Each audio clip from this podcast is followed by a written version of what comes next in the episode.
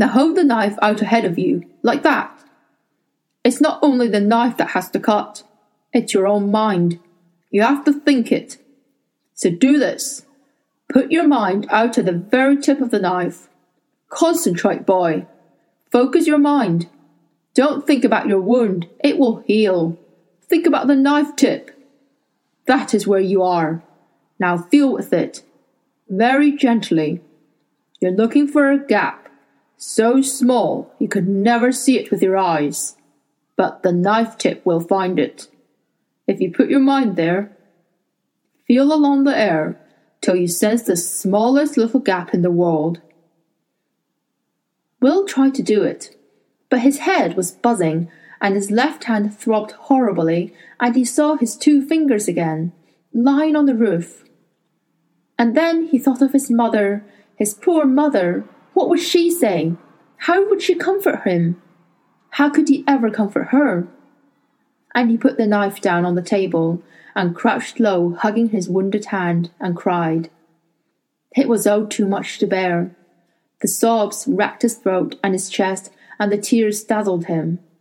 And he should be crying for her, the poor, frightened, unhappy, dear beloved.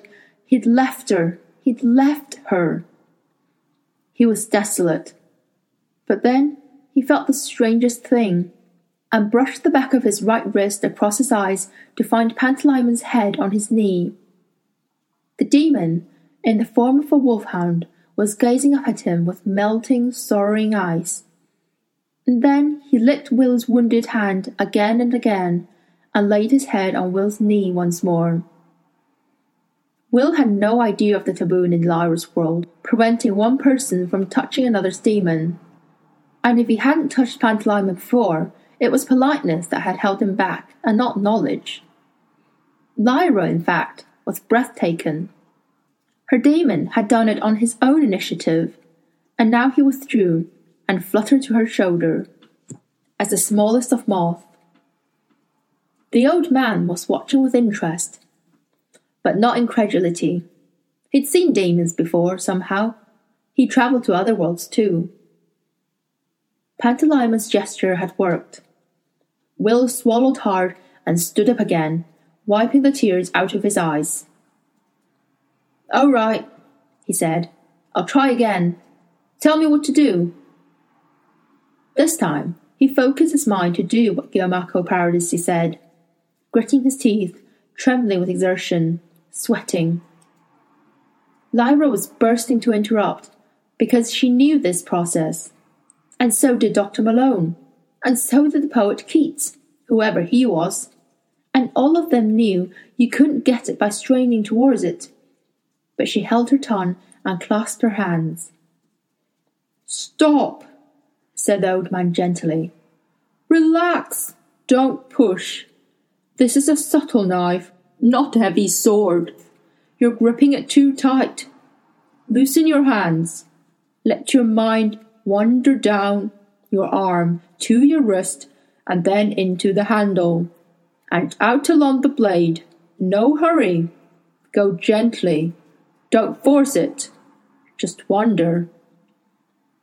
Then along to the very tip, where the edge is sharpest of all. You become the tip of the knife. Now do that now. Go there and feel that, and then come back.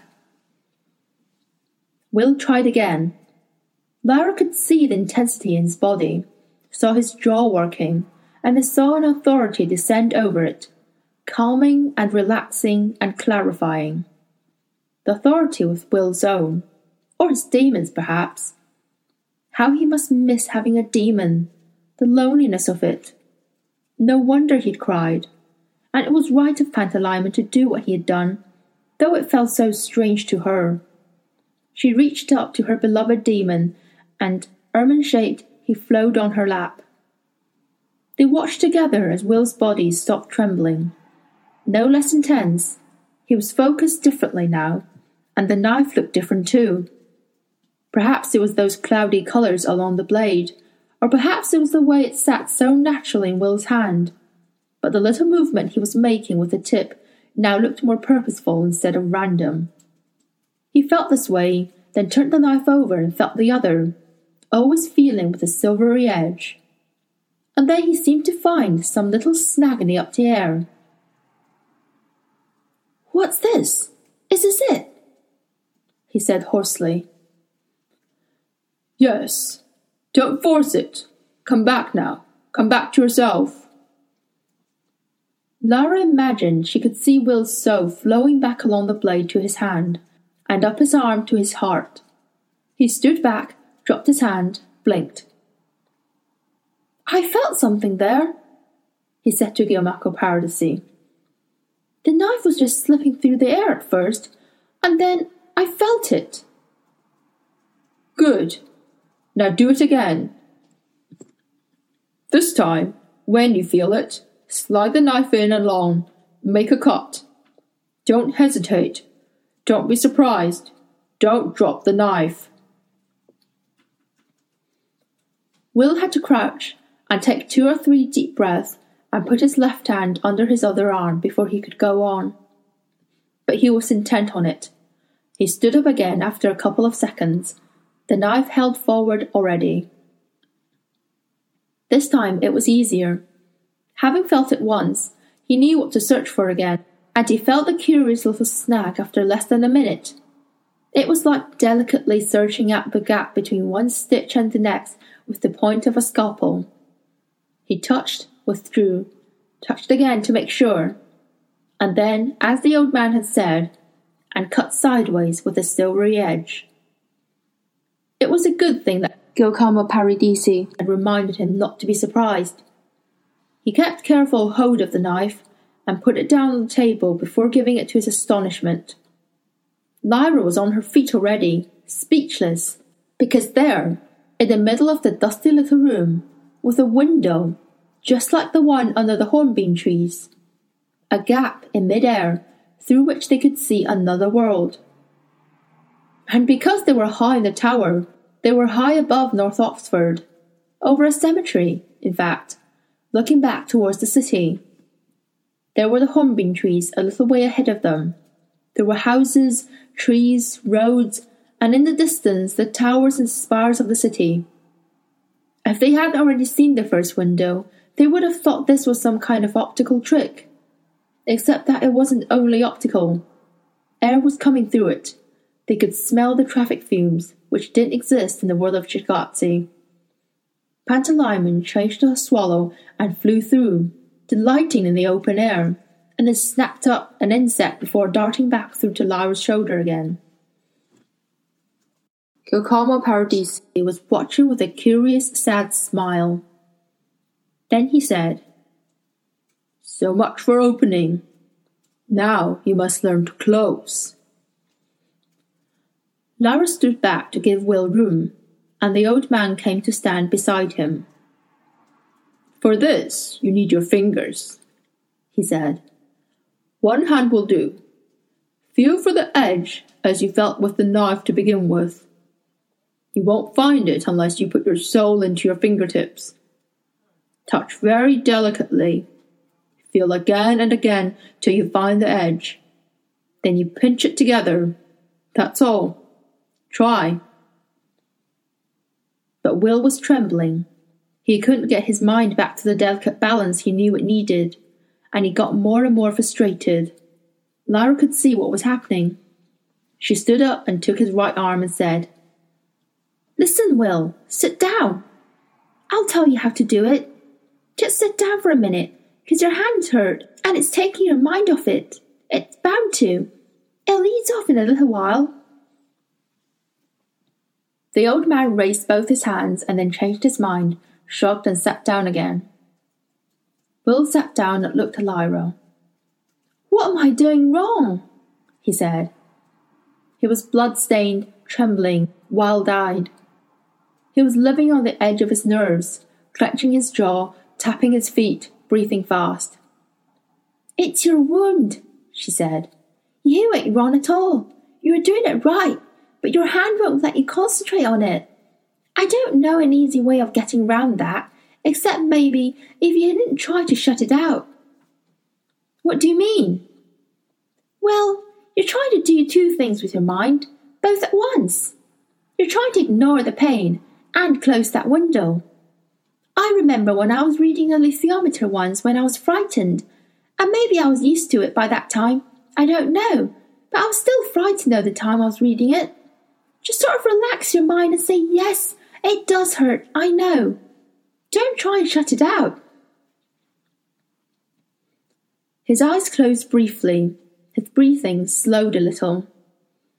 All right, he said. I'll try that. And this time it was much easier. He felt for the edge, found it within a minute, and did as Giacomo Paradisi had told him pitched the edges together. It was the easiest thing in the world. He felt a brief, calm exhilaration, and then the window was gone. The other world was shut. The old man handed him a leather sheath, backed with stiff horn, with buckles to hold the knife in place, because the slightest sideways movement of the blade would have cut through the thickest leather. Will slid the knife into it and buckled it as tight as he could with his clumsy hand. This should be a solemn occasion, Giacomo Paradisi said. If we had days and weeks, I could begin to tell you the story of the subtle knife, and the guild of the Torre degli Angeli, and the whole sorry history of this corrupt and careless world. The spectres are our fault, our fault alone. They came because my predecessors, alchemists, philosophers, men of learning, were making an inquiry into the deepest nature of things. They became curious about the bonds that held the smallest particles of matter together. You know what I mean by a bond? Something that binds. Well, this was a mercantile city, a city of traders and bankers. We thought we knew about bonds. We thought a bond was something negotiable, something that could be bought and sold and exchanged and converted. But about these bonds, we were wrong. We undid them and we let the spectre in. Will said, Where did the spectres come from? Why was the window left open under those trees? The one we first came in through. Are there other windows in the world? Where the spectre come from is a mystery. From another world? From the darkness of space? Who knows? What matters is they are here, and they have destroyed us. Are there other windows into this world? Yes, a few. Because sometimes a knife bearer might be careless or forgetful, without time to stop and close as you should. And the window you came through under the hornbeam trees, I left that open myself, in a moment of unforgivable foolishness. The man you spoke of, I thought to tempt him through and into the city where he would fall victim to the spectres. But I think that he is too clever for a trick like that. He wants the knife. Please, never let him get it. Will and Lyra shared a glance. Well, the old man finished, spreading his hands. All I can do is hand the knife on to you and show you how to use it, which I have done, and tell you what the rules of the guild used to be before it decayed. First, never open without closing. Second, never let anyone else use the knife. It is yours alone. Third, never use it for a base purpose. Fourth, keep it secret. If there are other rules, I have forgotten them, and if I've forgotten them, it is because they don't matter. You have the knife, you are the bearer. You should not be a child. But our world is crumbling, and the mark of the bearer is unmistakable. I don't even know your name. Now go. I shall die very soon, because I know there are poisonous drugs, and I don't intend to wait for the spectres to come in as they will once the knife is left. Go. But, Mr. Paradisi, Larry began, but he shook his head and went on. There is no time. You have come here for a purpose, and maybe you don't know what that purpose is, but the angels do who brought you here. Go.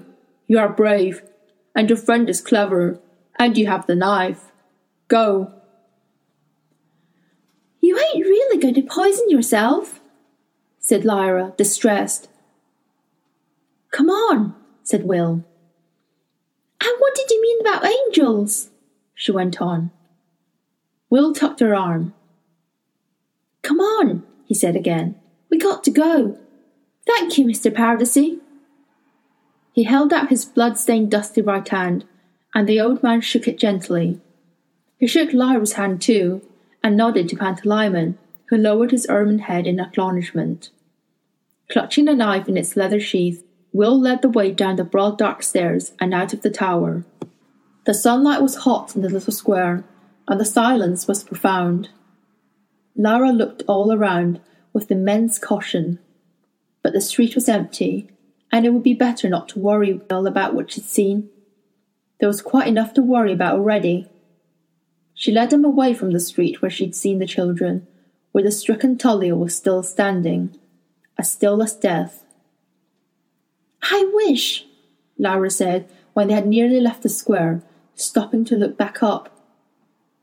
It's horrible, thinking of.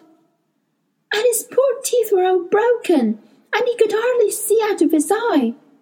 He's just going to swallow some poison and die now. And I wish. She was on the verge of tears. Hush, said Will. It won't hurt him. He'll just go to sleep. It's better than spectres, he said. Oh, what we going to do, Will? she said. What we going to do? You're hurt so bad, and that poor old man. I hate this place, I really do. I'd burn it to the ground. What are we going to do now? Well, he said, that's easy. We've got to get the alethiometer back, so we'll have to steal it. That's what we're going to do.